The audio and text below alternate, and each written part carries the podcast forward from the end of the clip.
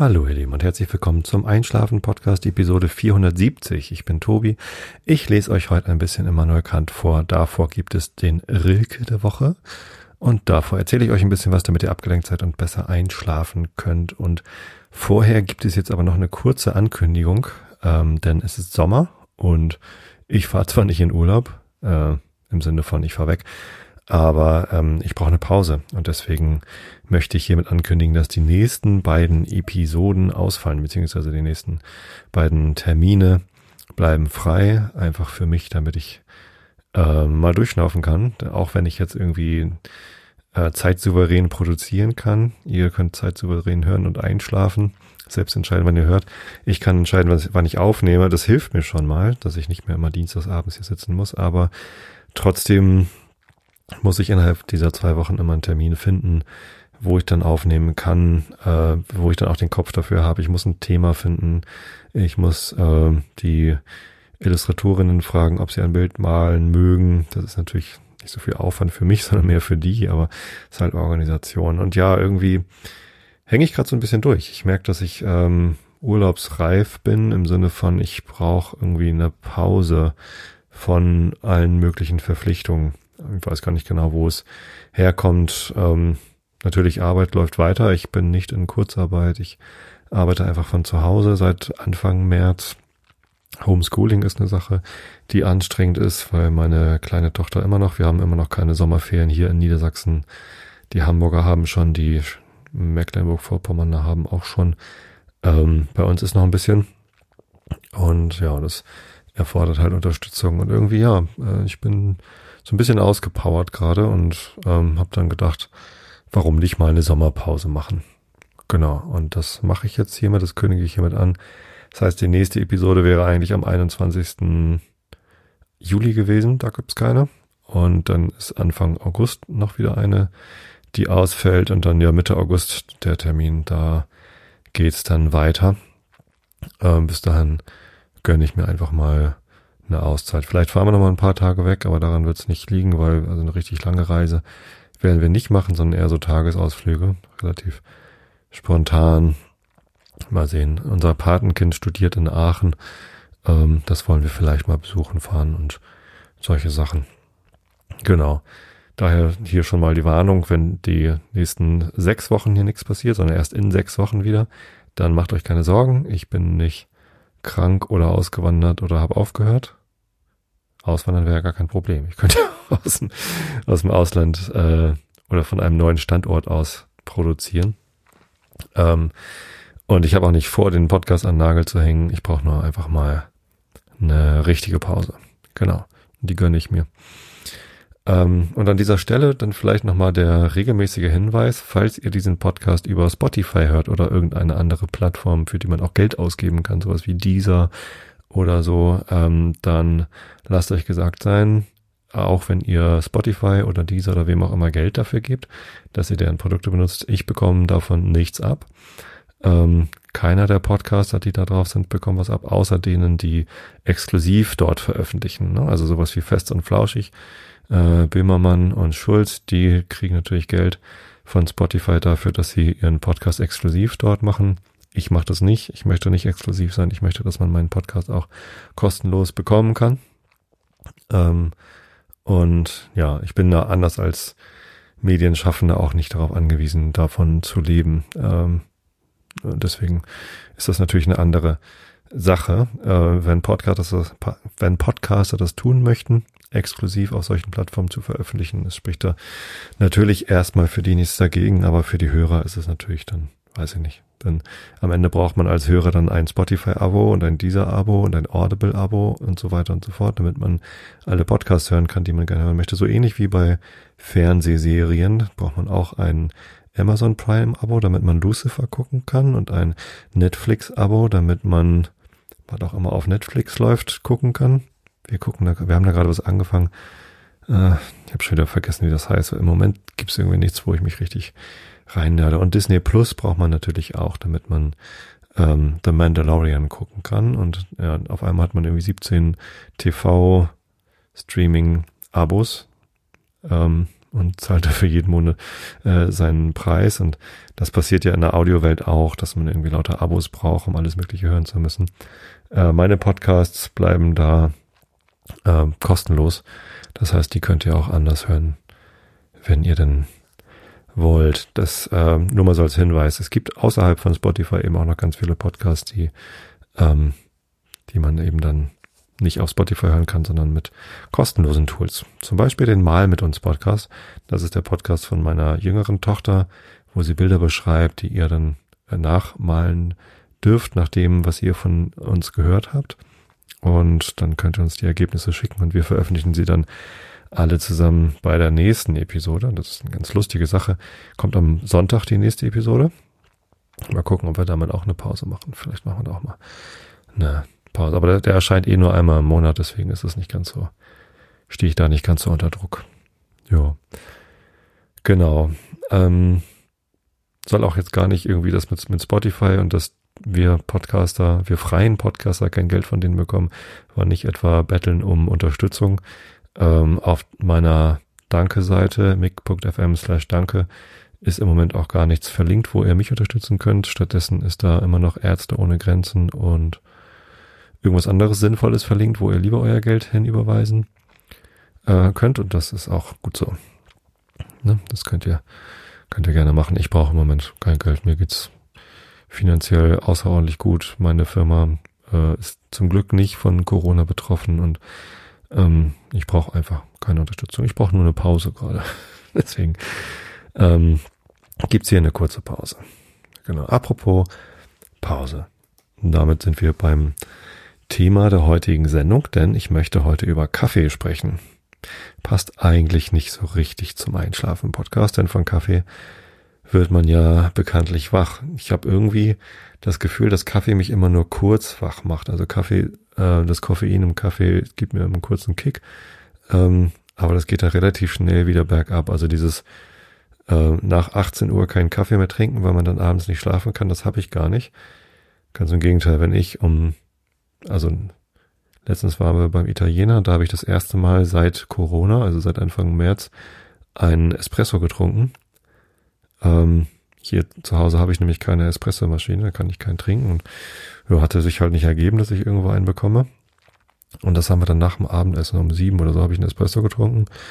Da bin ich abends um zehn längst durch, den äh, das Koffein zu verarbeiten und äh, wunderbar geschlafen, das ist kein Problem. Nee, genau. Ähm, warum will ich über Kaffee reden? Ähm, ja, ich suche halt immer nach Themen, über die ich äh, philosophieren kann, über die ich ein bisschen ausschweifen kann. Ein Kaffee ist ein Thema, wo ich ähm, vielleicht nicht, ich bin da kein ausgewiesener Experte, aber ich habe mich schon mal ein bisschen damit beschäftigt. Ähm, und so habe ich immer gedacht, dass Fairtrade Coffee irgendwie was, was Sinnvolles ist dass irgendwie die äh, Kaffeebauern ähm, möglichst äh, gut unterstützt werden dass man will man ja man will ja fair sein, deswegen sollte man Fairtrade Kaffee kaufen und tatsächlich ist es besser einen Fairtrade Kaffee zu kaufen als den billigsten Kaffee aus dem Supermarktregal, der auf gar keinen Fall fair ist. Aber ähm, ich habe einen Arbeitskollegen, der irgendwann mal rumgefragt hat, hey, ich bestelle hier ab und zu bei Quixote Kaffee ich weiß aber nicht genau, wie man es ausspricht, Quixote oder Quixote. Äh, so ein spanisches Wort, ne? Don Quixote. So eigentlich spricht man es doch so aus. Also Quixote Kaffee, wie auch immer. Ist eine Rösterei in Hamburg, kommt gar nicht aus, äh, aus Spanien. Und er hat gefragt, warum wir nicht eine Sammelbestellung machen. Könnt ihr mitbestellen. Das ist schon irgendwie drei, vier Jahre her. Ähm, und seitdem bestellen wir regelmäßig da. Und die verkaufen keinen Fair Trade Kaffee. Zumindest haben sie dieses Siegel nicht drauf. Und da habe ich mich damit mal ein bisschen auseinandergesetzt und fand das ganz interessant. Äh, Quixote oder Quixote, die haben den Anspruch, die transparenteste Kaffeerösterei der Welt zu sein, was ein ziemlich großer Anspruch ist. Die haben sowieso ziemlich viele Ansprüche an sich selbst, äh, sind sehr ehrgeizig. Ähm, und äh, ich finde das aber total gut. Also bei denen steht halt, die haben irgendwie ziemlich viele ähm, Punkte, auf die sie achten. Dazu gehört einerseits Transparenz. Sie wollen ganz genau sagen, wo sie einkaufen, mit wem sie handeln. Äh, sie wollen aber auch sagen, was ihre Kosten sind. Also die haben für jedes Geschäftsjahr haben sie so einen Bericht, wo drin steht, wie viel Kosten hatten sie für die Miete ihrer Räume, für die Energie, weil natürlich eine Kaffeerösterei relativ viel Energie verbraucht. Ähm, und auch ihre Gehälter sind transparent. Also sie haben gesagt, wir wollen nicht mehr als den Durchschnittslohn für Hamburg ähm, zu beziehen. Und der liegt irgendwie, was weiß ich, was hatten sie 2016? 4100 Euro brutto im Monat oder so.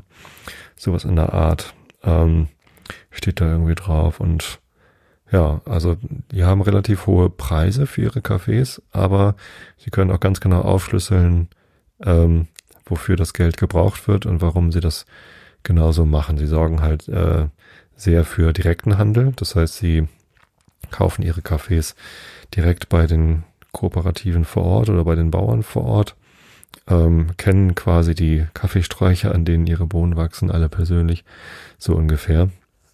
Und ähm, das sorgt dann dafür, dass sie dann den Bauern direkt oder den Kooperativen vor Ort direkt eine, wirklich faire Bezahlung garantieren können, ohne dass das noch über irgendwelche Zwischenhändler geht, die dann ja auch noch was dafür haben wollen. So, und warum ist jetzt das besser als ein Fairtrade-Siegel? Man denkt, das würde es ein bisschen einfacher machen oder vereinheitlichen. Und da findet man dann auf der Webseite von einem anderen Händler ganz gute Informationen und das ist, ähm, wie heißen sie? Coffee Circle, genau. Coffee Circle ist ein Handel aus, äh, ein Kaffeehandel aus Berlin, glaube ich. Wo kommen die her? Weiß es gerade gar nicht. Ich glaube aus, aus Berlin. Und ähm, die haben auf ihrer Webseite eine, ähm, eine Aufschlüsselung oder eine Auflistung aller Fairtrade-Siegel, die sie so, die es so gibt oder die sie so kennen. Ähm, da gibt's halt verschiedene Anbieter von diesen Siegeln. Ähm, und ja, stellen das mal so nebeneinander. Und eine, eine Sache bei diesen Siegeln ist, dass die, die Bauern oder die Kooperativen erstmal eine Aufnahmegebühr zahlen müssen.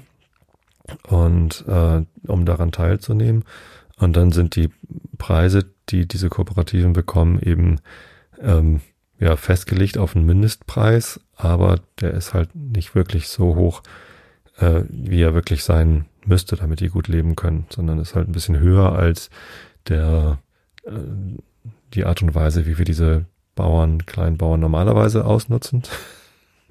Muss man leider so sagen. Aber ja, halt immer noch nicht wirklich fair. Und ja, Coffee Circle, ähm, Quixote und andere die halt äh, direkt importieren, machen das halt ein bisschen anders und, und zahlen dann direkt und können halt dafür sorgen, dass bei den Bauern am Ende äh, mehr übrig bleibt, ohne dass so eine Siegel ähm, Institutionen wie eben Fairtrade oder andere ähm, dann eben noch was davon abbekommen, ne, weil diese Siegel dann ja auch einfach noch wieder Geld kosten und am Ende doch nicht ähm, ausreichend die Bauern unterstützen und auch nicht wirklich Standards setzen, sondern die, die Standards können dann trotzdem immer noch ausgelegt und interpretiert werden. Genau, deswegen, äh, wenn man wirklich den, die Kleinbauern, die Kaffeebauern unterstützen will, macht es durchaus, äh, gibt es durchaus Sinn, äh, mal auf den, den Händler, bei dem man einkaufen will, direkt zu gucken, wo bezieht er seine Sachen her, wie geht der mit seinen Produzenten um, kauft er direkt, kauft er über so eine, so ein Siegel oder, oder wie macht er das?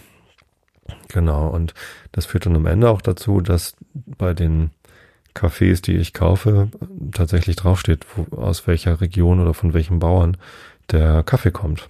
Und das finde ich irgendwie ganz cool, dass man das so nachvollziehen kann. Teilweise ist da sogar ein Foto drauf von der Bäuerin oder von dem Bauern, ähm, der diesen Kaffee angebaut hat.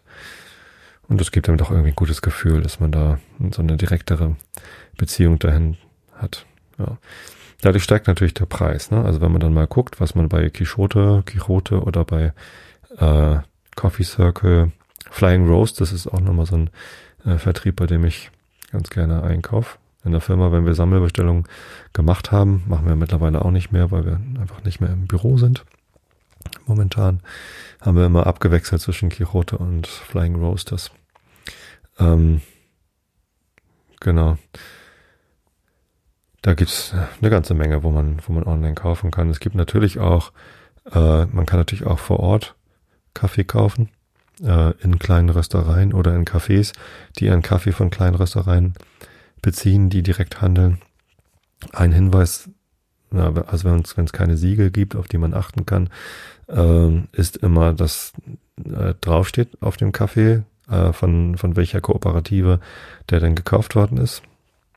Aber ich habe noch was anderes gelernt und zwar ähm, will man Kaffee ja nicht allzu lange lagern. Ne? Also ich glaube, ganz frisch geröstet will man den auch nicht trinken, der muss ein bisschen angelagert sein, aber ähm, mehr als ein halbes Jahr alt sollte, sollte man gerösteten Kaffee eher nicht aufbewahren, auch wenn er irgendwie eingeschweißt ist. Einschweißen ist sowieso auch keine so gute Idee, weil der Kaffee ja ausdünstet. Also äh, aus dem aus den gerösteten Kaffeebohnen tritt CO2 aus und das muss ja irgendwo hin.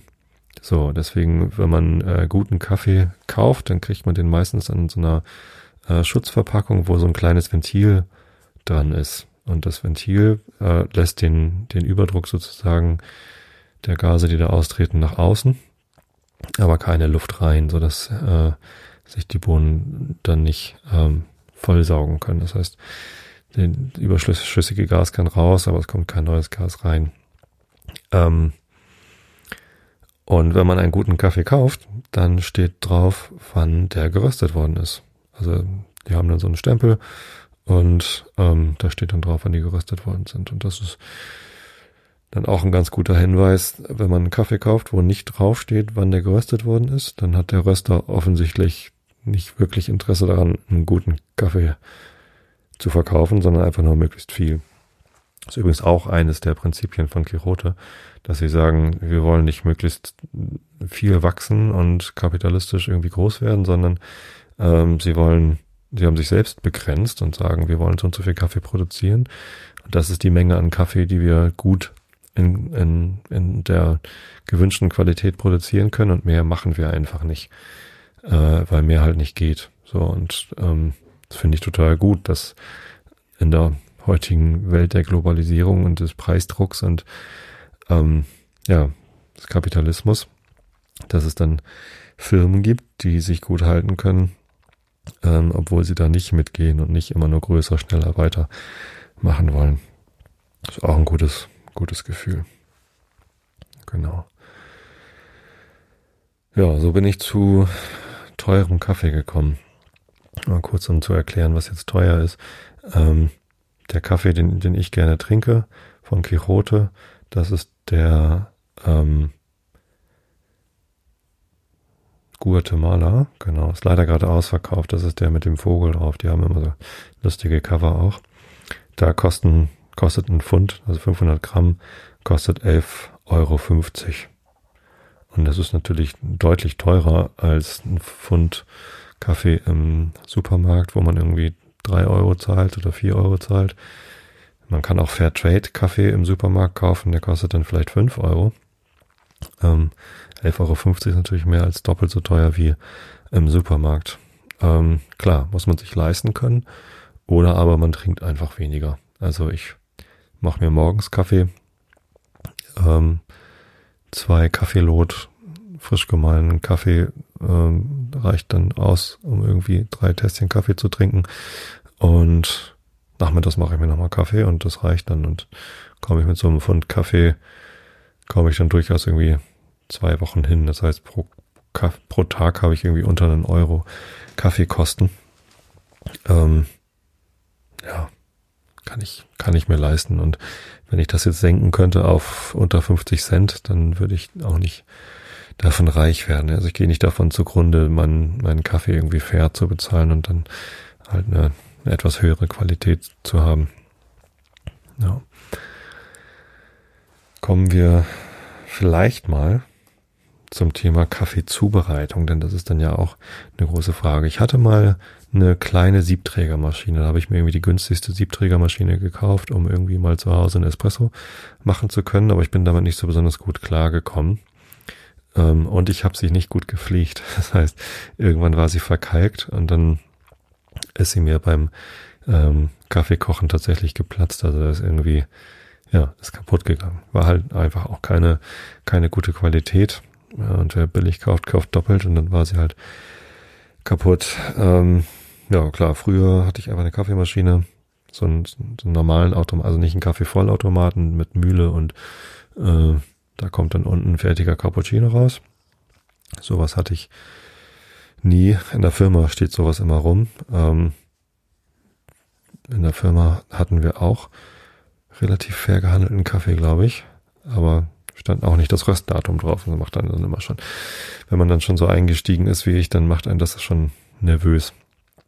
Ähm, habe ich natürlich auch getrunken, aber tatsächlich habe ich mir in der Firma auch meinen eigenen Kaffee irgendwann damit hingestellt. Einfach ein, eine schöne Kaffeedose.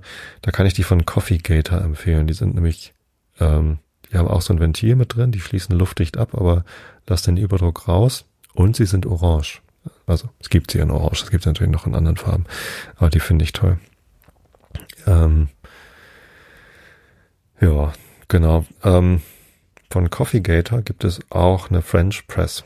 Also es gibt ja verschiedene Möglichkeiten, Kaffee zu kochen. Ähm, die, die gute alte Kaffeemaschine ist eine Möglichkeit, ist auch gar nicht verkehrt.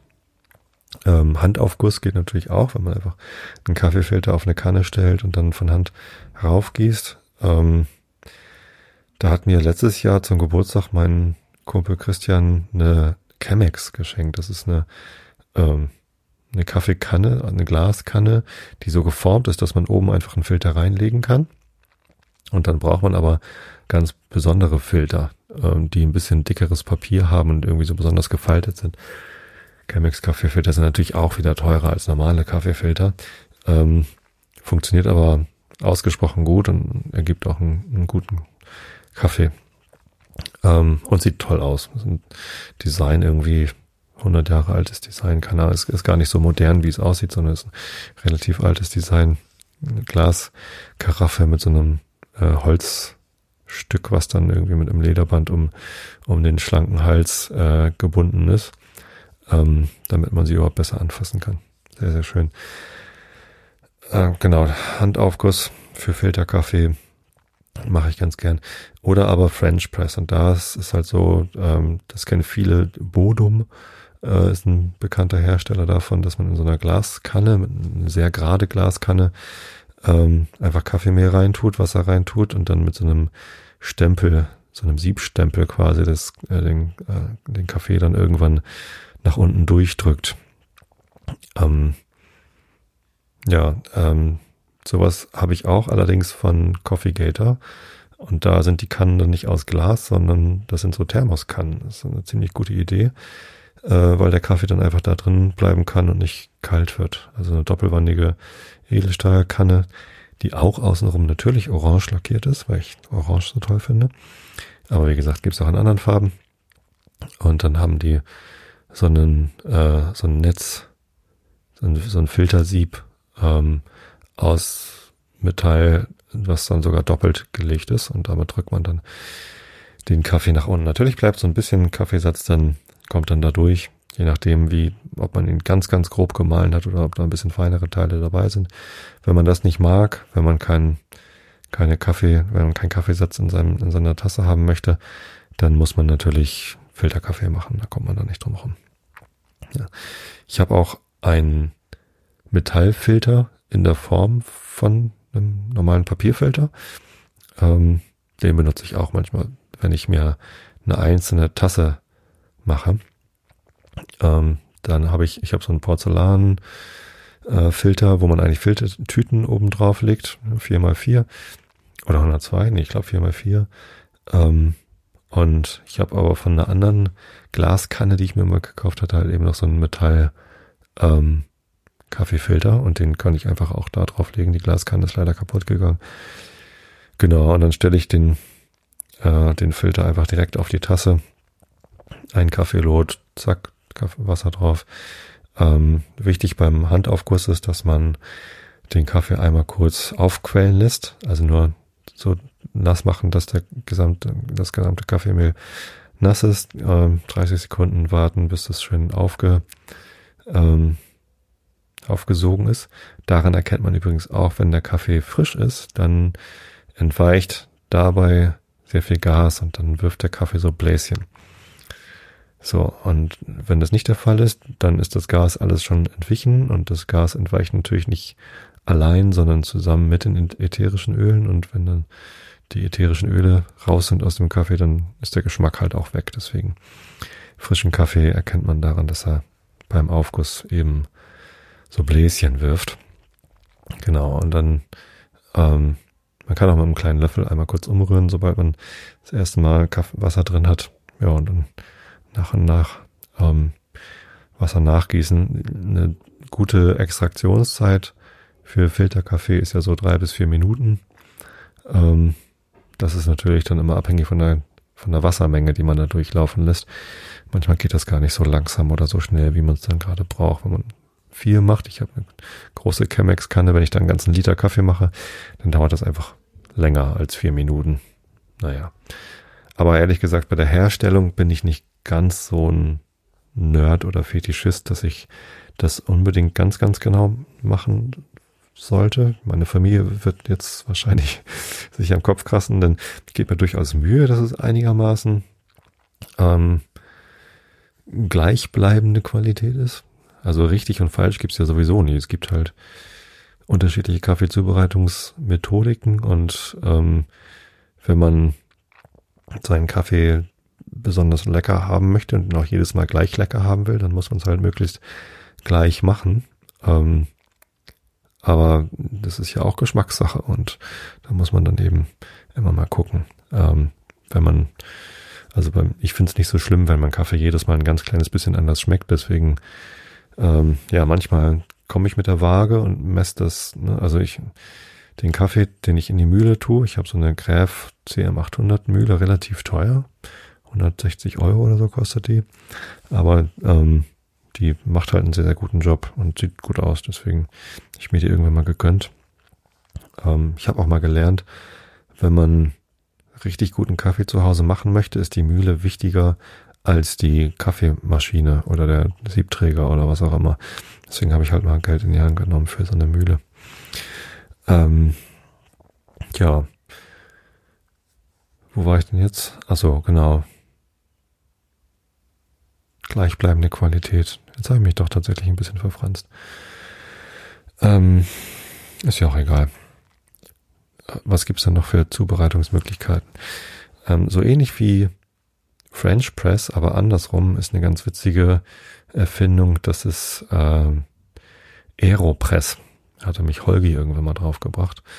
Aeropress ist eine Plastik-Kaffee-Zubereitungsvorrichtung. Aeropress sind die, die auch Aerobees bauen, also diese Plastikringe, die so ähnlich wie eine Frisbee sind, aber Frisbees sind ja Scheiben, Aerobees sind so Ringe oder auch gibt's auch ein Dreieck oder in anderen Formen. Ähm, und Aerobees fliegen fantastisch weit und gut. Macht total Spaß mit Aerobees äh, zu spielen. Mache ich lieber als Frisbee spielen. Ähm, und ja, diese Firma hat irgendwann angefangen, eine, ein eine Kaffeemaschine, eine Kaffeezubereitungsvorrichtung zu bauen und das ist, die funktioniert so stempelartig. Also da hat man ähm, zwei Zylinder, äh, nee, man hat einen Zylinder und so einen, so einen Stempel, den man da durchstecken kann. Und dann hat man halt einen kleinen Verschluss. Also, wie, wie beschreibe ich's? Man bereitet es vor, indem man den, den Stempel halt nur quasi vorsichtig einführt in den Zylinder, dann da drin seinen Kaffee macht, also Kaffeepulver rein, Wasser rein, ähm, und dann schraubt man oben quasi den äh, Filter drauf. Äh, da gibt halt so ein kleines Plastikteilchen, wo man Filter reinigt, den schraubt man da drauf. Und dann dreht man das Ganze um und drückt dann quasi mit dem Stempel den Kaffee unten raus. Dann kannst du also sehr genau kontrollieren, äh, wie viel ähm, wie viel Wasser drin ist. Da gibt es auch so Markierungen und äh, an diesem äh, an dem Zylinder, halt Kunststoff, kann man reingucken und kann auch sehr genau kontrollieren, wie lange der Kaffee denn zieht. Also wie bei einer French Press kann man ja auch sagen, ich drücke jetzt runter und dann ist halt die Kaffeeextraktion beendet. Das geht ja bei Filteraufguss nicht ganz so einfach. Ähm, und das funktioniert super. Als ich damals bei einer Firma gearbeitet hatte, die keine richtigen Kaffeemaschinen hatte, also da gab es in den bei, ja, bei Big Point war das, ähm, die hatten halt keine Kaffeevollautomaten, wo man irgendwie Bohnen reintut, sondern die hatten halt so Kaffeemaschinen, wo so Instant Kaffee rauskam mit irgendwie Trockenmilchpulver oder kein, es war kein guter, kein leckerer Kaffee, der da rauskam. Es war eher, eher unangenehm bei so einer Maschine, wo auch Brühe oder Kakao und so alles kam aus der gleichen Öffnung raus und das war irgendwie, äh, ja, nicht so, nicht so lecker. Und da habe ich dann angefangen mit Aeropress Kaffee. Nee, stimmt gar nicht. Bei Xing hatte ich auch schon eine Aeropress. Kann ich mich noch dran erinnern, dass ich bei Xing auch mal Aeropress Kaffee gemacht habe. Wann war denn das? 2005 habe ich bei Xing angefangen. 2000, nee, habe hab ich gar nicht bei Comedia. 2010, 2011 habe ich bei Xing gearbeitet. Ja, und da habe ich dann meine erste Aeropress gekauft.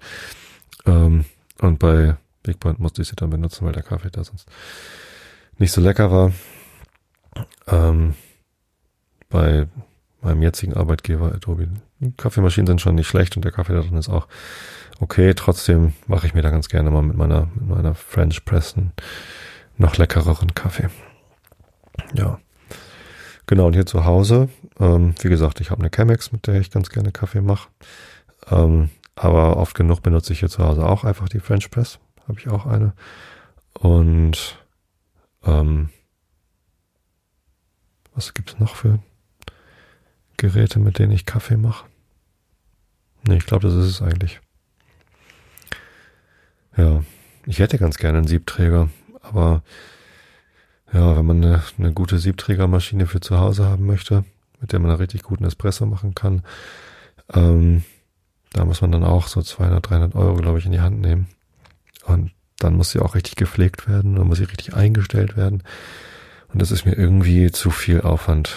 Vielleicht, ja, vielleicht mache ich es irgendwann mal, aber dann steht ja auch wieder eine, ein Gerät zu Hause rum. Und ich habe schon so viele Sachen in der Küche rumstehen.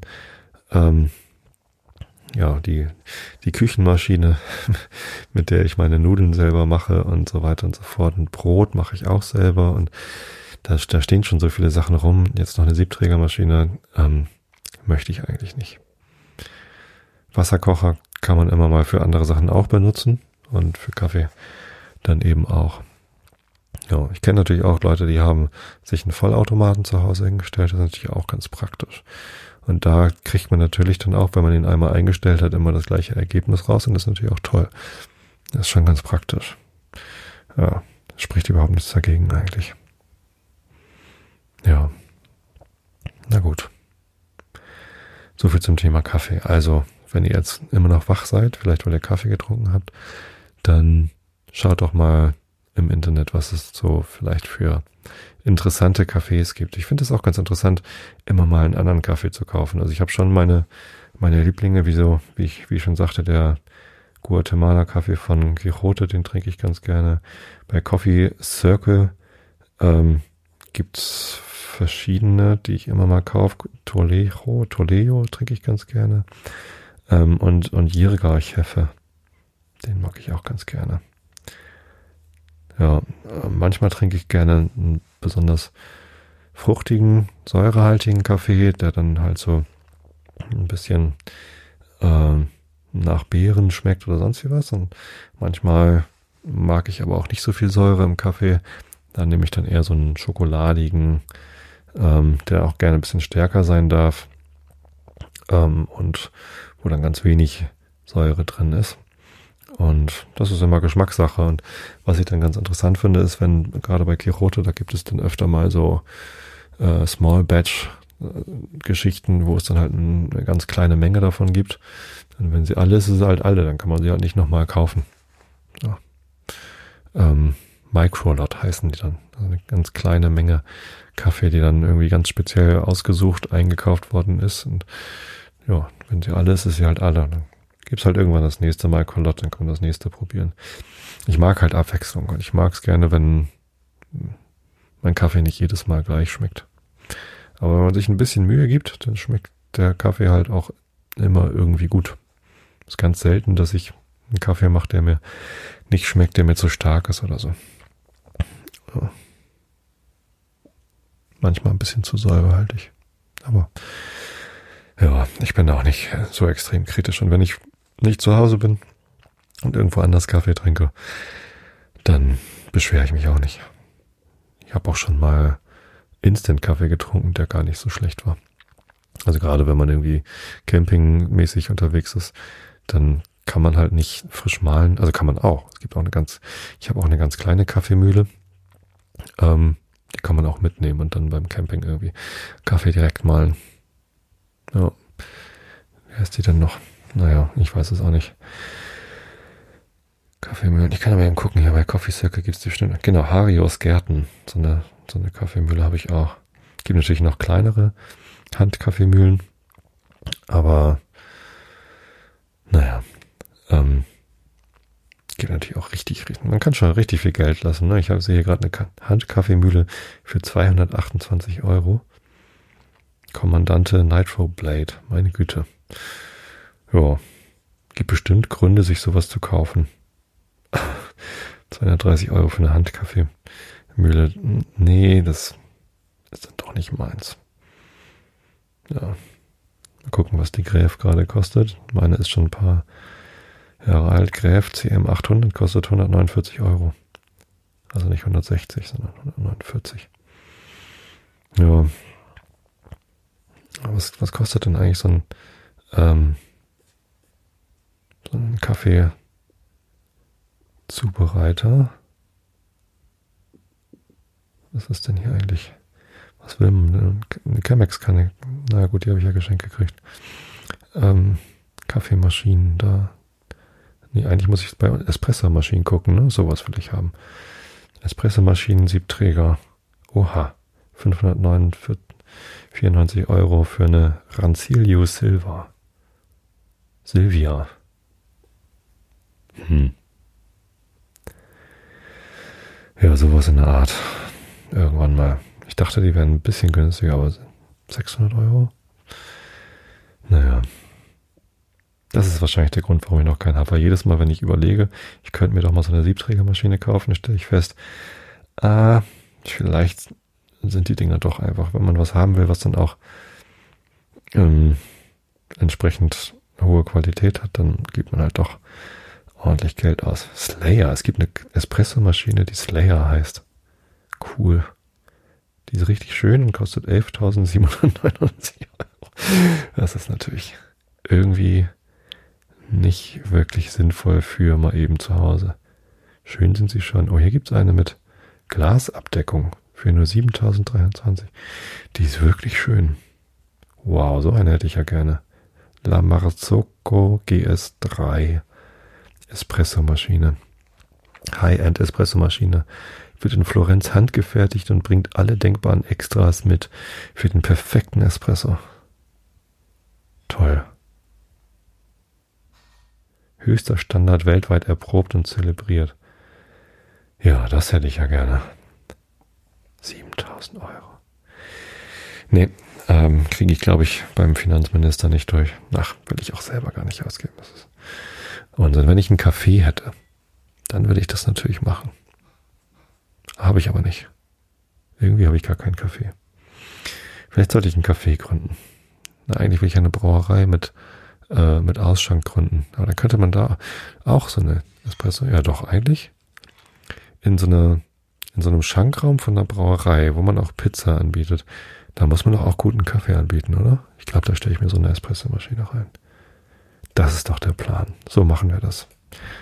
Genau. Also wenn ich irgendwann hier in Karkensdorf die Brauerei mit Schankraum und Pizzaofen habe, in der ich da auch Brot backen kann, dann kommt da noch so eine Espressomaschine rein. Und wenn ich dann alleine Espresso trinke, weil keiner meiner Gäste Espresso trinken möchte, dann ist das wohl so.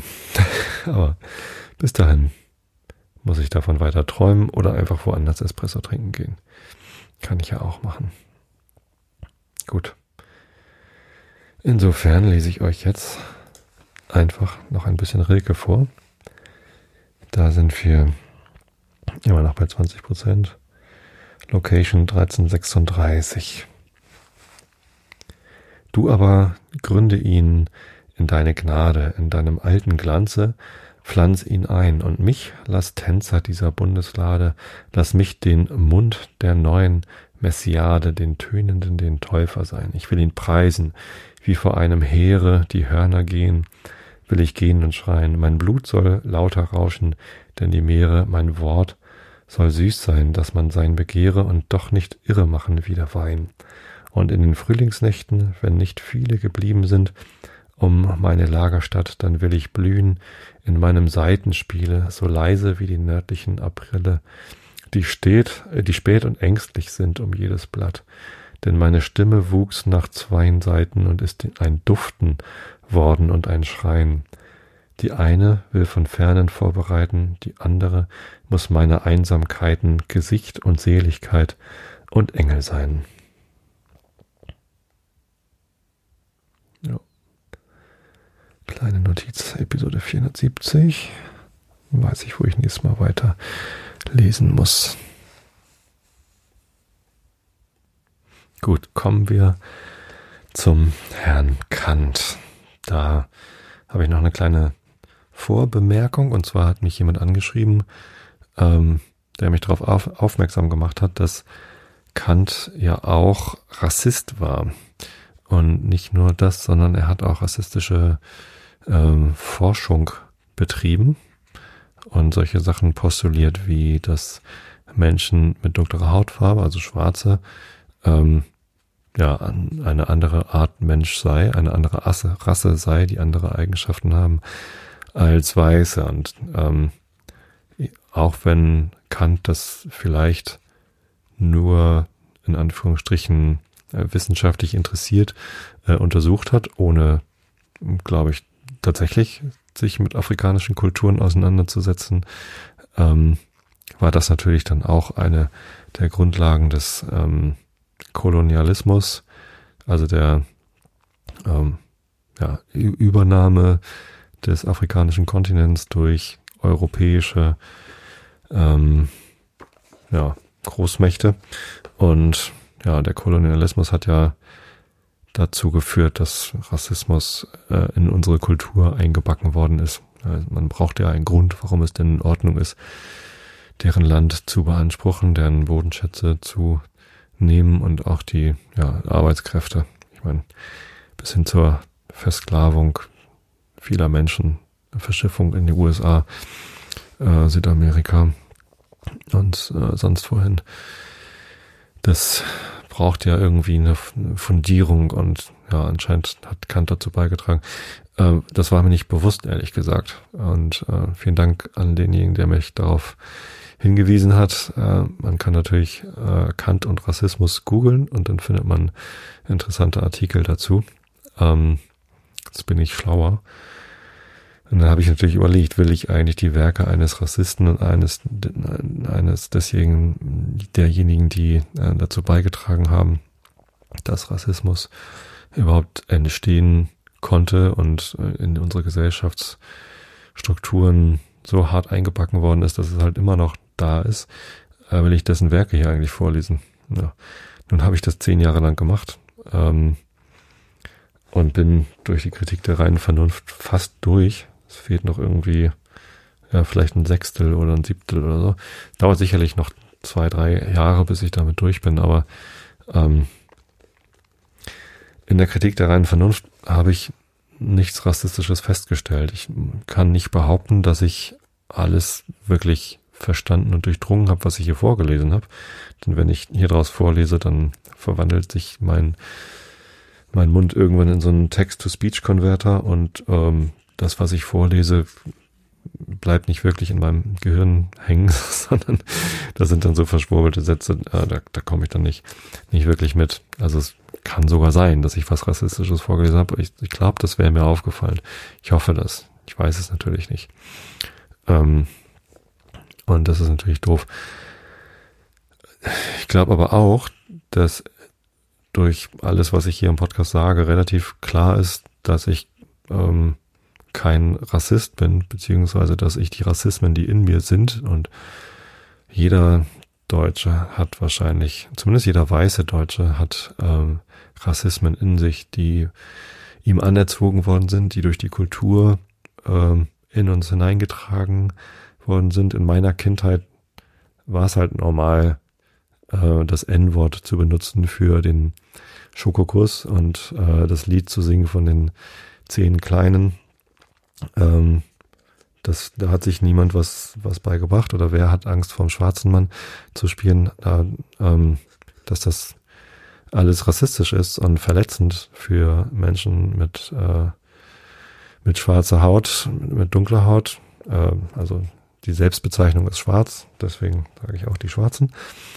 Ähm, das war uns damals nicht bewusst. Tatsächlich hat meine Mutter mir so beigebracht, dass es ja irgendwie netter wäre, farbig zu sagen und nicht schwarz. Und das nicht, hat sie wirklich im besten Glauben, dass es äh, rücksichtsvoll ist, äh, getan. Und erst viel später habe ich jetzt gelernt, dass Schwarze eben nicht farbig genannt werden wollen, sondern schwarz. So, und das sind halt Dinge, die sind in unserer Kultur so drin. Wir sind so aufgewachsen, wir sind so erzogen worden.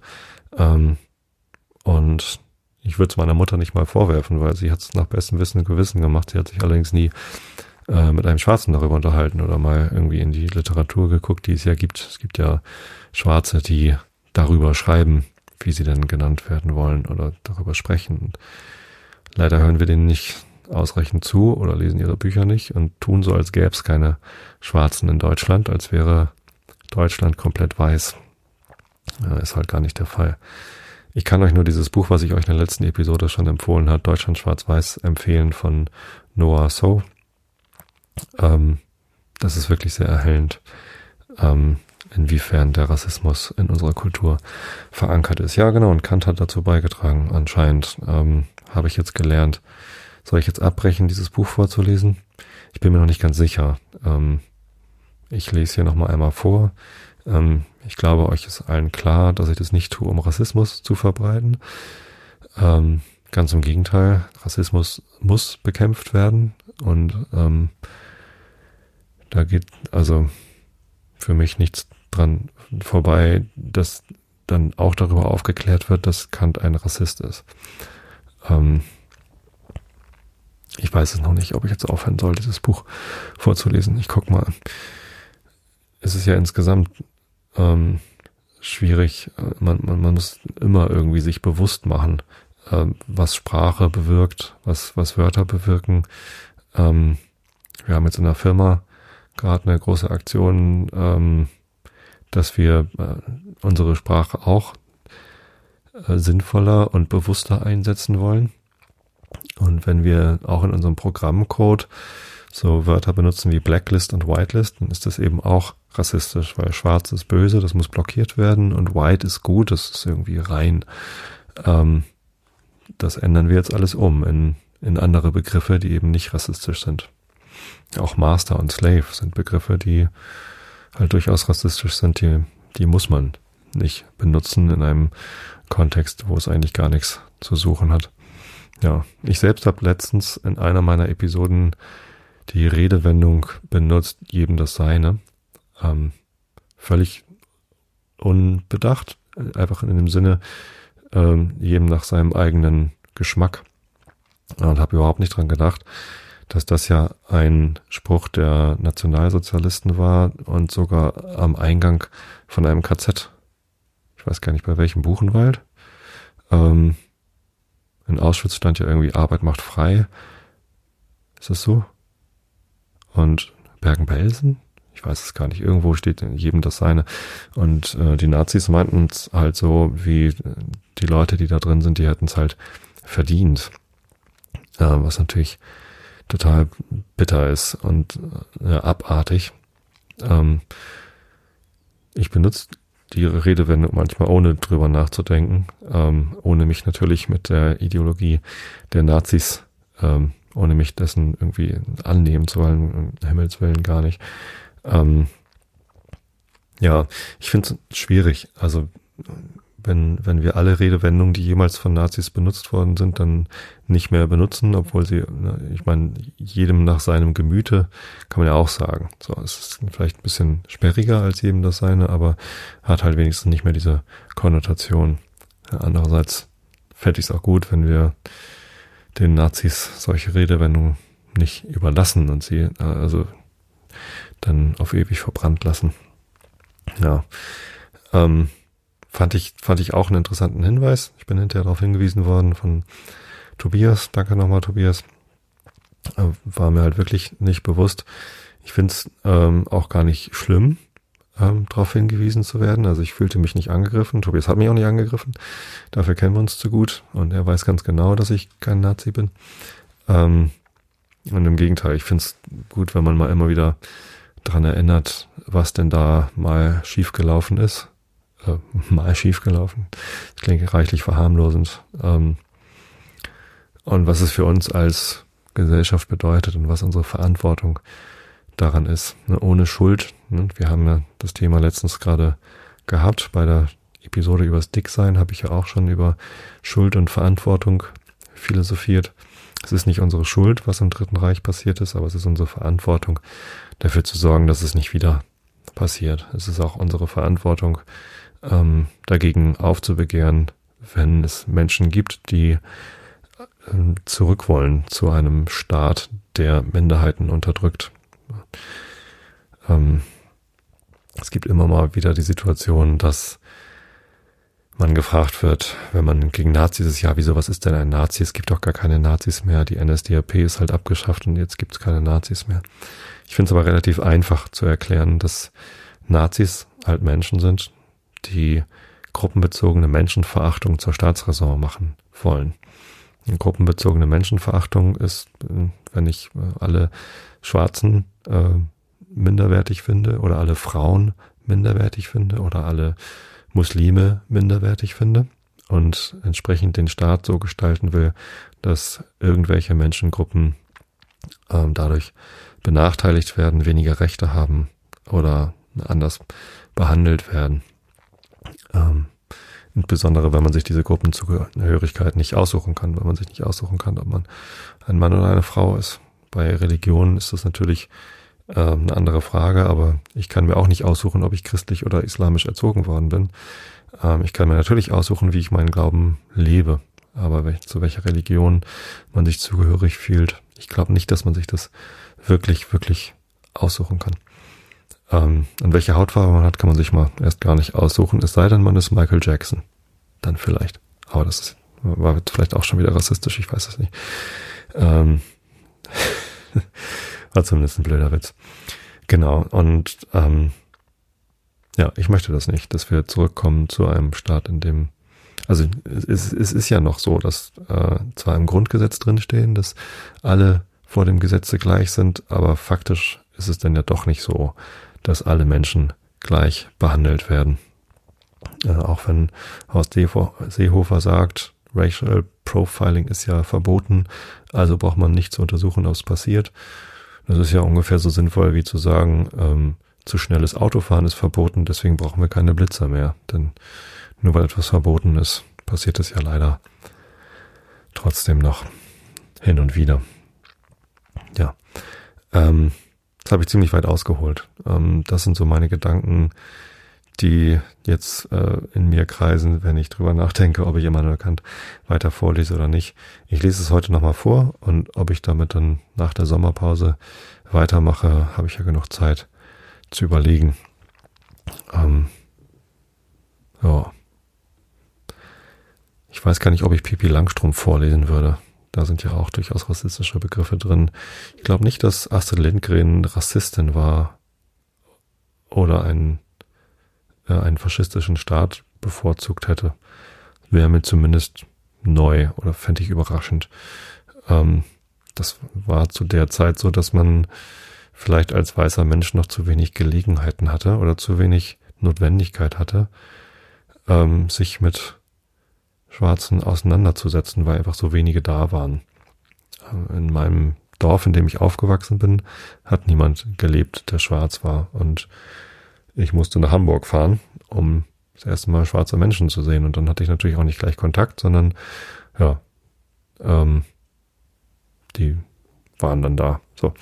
Ähm, und ich glaube, dass unsere Großelterngeneration, zu der, also meine Großelterngeneration, zu der ja auch Astrid Lindgren gehörte, ähm, dass die halt einfach zu wenig äh, Kontakt hatten, um wirklich zu begreifen, ähm, was, äh, wie diese Menschen sich selbst bezeichnen ähm, und äh, wie, wie das N-Wort auf sie wirkt. Was natürlich traurig ist. Dann ist irgendwie kann man das relativ schnell lernen, dass das irgendwie kein, kein schönes Wort ist. Naja, ähm, genau. Das so mal als Zwischenruf zum Thema Kant. Großer Denker und Rassist. Aber jetzt lese ich euch nochmal daraus vor. Und zwar sind wir auf Seite B 707 in der transzendentalen Dialektik von der Endabsicht der natürlichen Dialektik. Augen zu und zugehört. Werfen wir unseren Blick nun auf den transzendentalen Gegenstand unserer Idee, so sehen wir, dass wir seine Wirklichkeit nach den Begriffen von Realität, Substanz, Kausalität und so weiter an sich selbst nicht voraussetzen können, weil diese Begriffe auf etwas, das von der Sinnenwelt ganz unterschieden ist, nicht die mindeste Anwendung haben. Also ist die Supposition der Vernunft von einem höchsten Wesen als oberster Ursache bloß relativ zum Behuf der systematischen Einheit der Sinnenwelt gedacht und ein bloßes Etwas in der Idee, wovon wir, was es an sich sei, keinen Begriff haben. Hierdurch erklärt sich auch, woher wir zwar in Beziehung auf das, was existierend den Sinnen gegeben ist, der Idee eines an sich notwendigen Urwesens bedürfen, niemals aber von diesem und seiner absoluten Notwendigkeit den mindesten Begriff haben können. Nunmehr können wir das Resultat der ganzen transzendentalen Dialektik deutlich vor Augen stellen und die Endabsicht der Ideen der reinen Vernunft, die nur durch Missverstand und Unbehutsamkeit dialektisch werden, genau bestimmen. Die reine Vernunft ist in der Tat mit nichts als sich selbst beschäftigt und kann auch kein anderes Geschäfte haben, weil ihr nicht die Gegenstände zur Einheit des Erfahrungsbegriffs, sondern die Verstandeserkenntnisse zur Einheit des Vernunftbegriffs, das heißt des Zusammenhanges in einem Prinzip gegeben werden.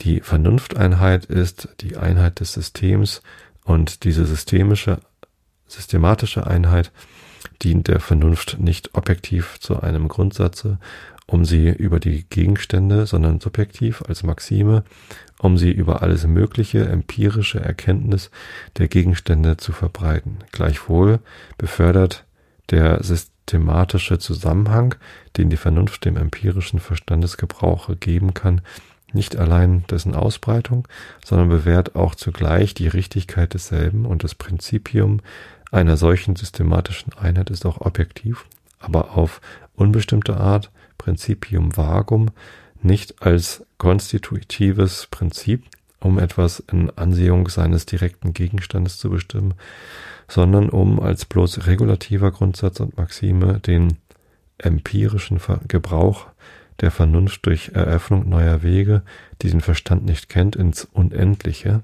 Unbestimmte zu befördern und zu befestigen, ohne dabei jemals den Gesetzen des empirischen Gebrauchs im mindesten zuwider zu sein. Ja. Jetzt fällt es mir doch schwer hier vorzulesen, aber es liegt eher an meiner Müdigkeit und den schwierigen Sätzen. Also wenn der Kant sich überlegen gefühlt hat, in seiner weißen Haut, weil er solche verschwobenen Sätze schreiben konnte. Ich weiß ja nicht, ob es das wirklich ist. Aber wie auch immer, ich wünsche euch allen einen schönen Sommer.